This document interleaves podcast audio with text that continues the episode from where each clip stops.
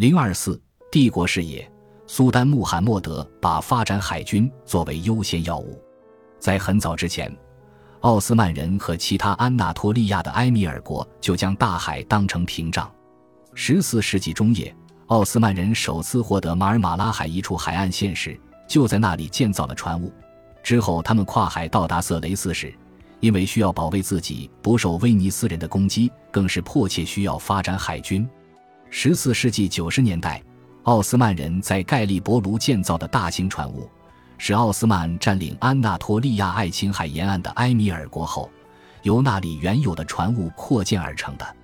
虽然奥斯曼海军在沿岸水域遭遇威尼斯和热那亚人时，开始逐渐尝到胜利的果实，也可以长距离运载远征部队。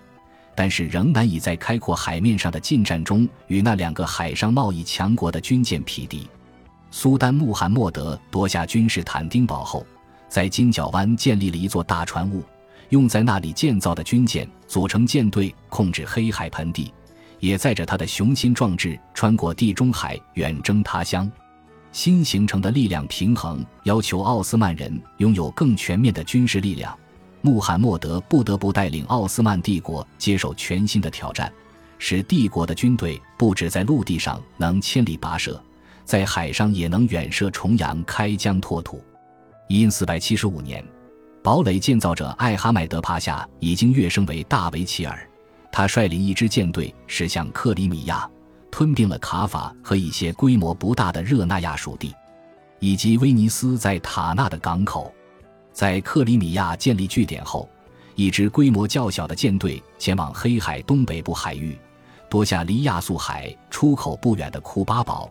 并从拉丁军主手中夺下克里米亚东海岸的阿纳帕。克里米亚半岛南部沿海地区自此成为奥斯曼的一个桑贾克，管辖范围可能包括塔纳、库巴和阿纳帕。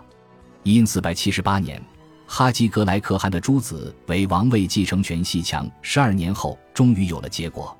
克里米亚半岛其余土地亦接受奥斯曼的统治，可汗之位则由蒙利格来继承。奥斯曼附庸国的多位王位继承人争夺王位，最终导致奥斯曼帝国吞并该国。这种事情并不罕见，就像一千四百六十四年，卡拉曼王朝的易卜拉欣贝伊逝世，众王子为了继承权争斗。结果引来奥斯曼人的介入，加快了卡拉曼王朝失去独立自主权的脚步。独立国家的内斗也是献给区域内最强势力奥斯曼的一份大礼，使他有机会强行介入，并将之纳为附庸国。克里米亚鞑靼人的祖先是成吉思汗，所以他们和奥斯曼诸附庸国完全不同。其他附庸国要向奥斯曼苏丹进贡，而克里米亚鞑靼可汗因其特殊地位。反而能获得一笔年金以及其他报酬。事实上，鞑靼人的贡献颇大，他们骑兵的速度和机敏人人称羡，在奥斯曼东西征战中扮演着重要角色。自从征服君士坦丁堡、控制博斯普鲁斯海峡后，奥斯曼成为黑海盆地的超级强权。他们似乎也明白。试图去攻占黑海北方一望无际的贫瘠大草原是不值得的。在之后的几年里，他们迅速地拿下拉丁人在黑海沿岸战略要地设置的贸易殖民地，以控制往来经过的商业活动。在克里米亚成为奥斯曼的附庸国后，奥斯曼在黑海北部地区的影响力和操控该地区事务以谋己利的能力日渐提高。当苏丹穆罕默德在西方逐渐实现了设定的战略目标后，奥斯曼不停扩张的领土已形成一个完整的大区块，仅有少数几个被孤立的堡垒还在敌人手中。虽然穆罕默德没能拿下那副帕克托斯，位于阿尔巴尼亚的克鲁亚和斯库台却分别于一千四百七十八年和一千四百七十九年向奥斯曼投降。后者更是在威尼斯守军坚决抵抗后，还是投降了。为预先阻止威尼斯人进攻奥斯曼西北部边界，奥斯曼主动攻击威尼斯，但这些行动逐渐成为毁灭性的掠夺战。在15世纪70年代中期，奥斯曼人深入弗留利地区，直逼弗留利城，而乌宗哈桑于1478年逝世，这促使威尼斯决心谋求和平。他们最终在一因四百七十九年与奥斯曼签订合约。爱奥尼亚海上的凯法利尼亚岛、圣莫拉岛和桑特岛原属于那不勒斯国王的附庸托克家族，这些岛屿也在战争的最后阶段被奥斯曼占领。与威尼斯议和之后，奥斯曼找到了新的进攻方向，转而积极攻打特兰西瓦尼亚以及今日奥地利的南部地区。他们派出的攻击部队是被称为阿金级的非常规轻装骑兵队。他们常常能从掳掠到的战利品中拿走最好的部分，这是奥斯曼军队里很重要的一个部队。在穆罕默德统治时期，人数约为五万，里面穆斯林和基督徒皆有。不过，他们最大胆的行动当属一千四百八十年夏天的两次海军行动，即攻打地中海东部的罗德岛医院骑士团和攻打那不勒斯王国在意大利本土的奥特朗托。罗德岛是奥斯曼南方海域仅存的拉丁据点中最危险的一个，而且是奥斯曼人眼中不合时宜的存在。更何况他们在近年奥斯曼与威尼斯的战争中屡次帮助威尼斯。全且不论他们从事海盗活动的恼人作为，光是他们盘踞在伊斯坦布尔到埃及的海路要道的战略位置上，就给了穆罕默德征服他的充分理由。此时在海洋上。奥斯曼人已和他们地中海的邻居们同样自信，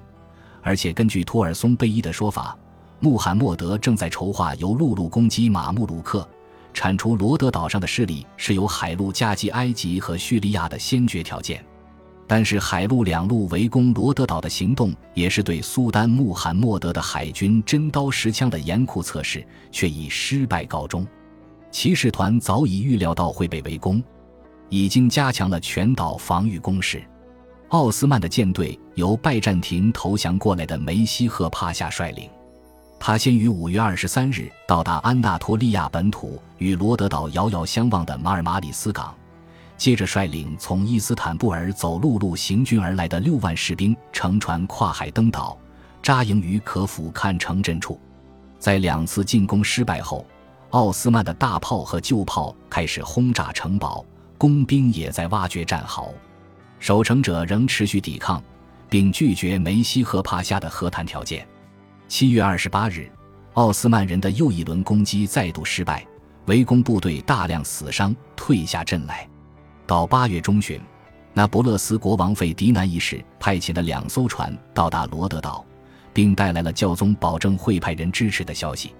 梅西和帕夏因此让部队登船，驶回了伊斯坦布尔。在国王费迪南派出的两艘船正前往援助骑士团的同时，堡垒建造者艾哈迈德帕夏率领的奥斯曼舰队也从亚德里亚海南部港口法罗拉出发进攻那不勒斯。距法罗拉仅一日航程的奥特朗托城堡不到两周就被攻下。奥斯曼人的大军开进意大利的土地，引发意大利各王国间疯狂的外交活动。他们似乎有意暂且放下彼此之间的敌对，团结一致，共同抵御外侮。我们无法得知这次出兵攻打意大利南方疆土的行动是否只是计划中的第一步，以实现夺取罗马教宗的宝座的更大野心。因为苏丹穆罕默德尚未来得及表明他的意向，就突然逝世。众多头衔中，苏丹穆罕默德自己最喜欢的称呼是罗马帝国皇帝。他显示，他渴望有朝一日能继君士坦丁和扎什丁尼之后，即成败暂停帝国的衣钵，并将之推向顶峰。但这个头衔是否意味着他希望获得罗马城本身，则颇有争议。继占领君士坦丁堡之后，再拿下罗马，对他来说是梦寐以求的最高奖赏。但坚定认同圣战的编年史家阿西克帕夏扎德却只字未提罗马。其他十五世纪写就的编年史上也仅是顺带提到。如果罗马真是穆罕默德的目标，那以上事实实在令人惊讶。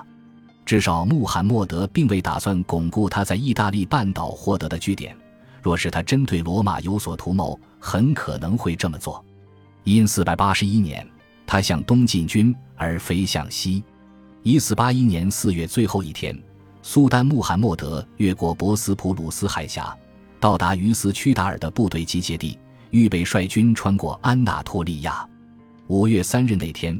这支军队只剩一小段路就可以抵达伊斯坦布尔。在马尔泰培附近一个被称为苏丹的牧场的地方，他却驾崩了，享年四十九岁，可能是死于痛风引起的并发症。虽然他的健康状况一向不佳，但他的离世太过突然，他甚至来不及指定继承人选。不过，他对这件事情的想法都写在几年前颁布的一部法典中。在法典里，他正是认同了兄弟相残的做法。任何一个继承苏丹之位的儿子，为维持世界良好秩序，都可以除掉其他人。穆罕默德二世一共有三个儿子。排行第二的儿子穆斯塔法是苏丹穆罕默德最疼爱的一个，但是他却得了病，并于一千四百七十四年过世。当时他在科尼亚管理新近征服的卡拉曼省。他的另外两个儿子活得比较久，巴耶济德是阿玛西亚的王子总督，而杰姆则在科尼亚接管了穆斯塔法的职位。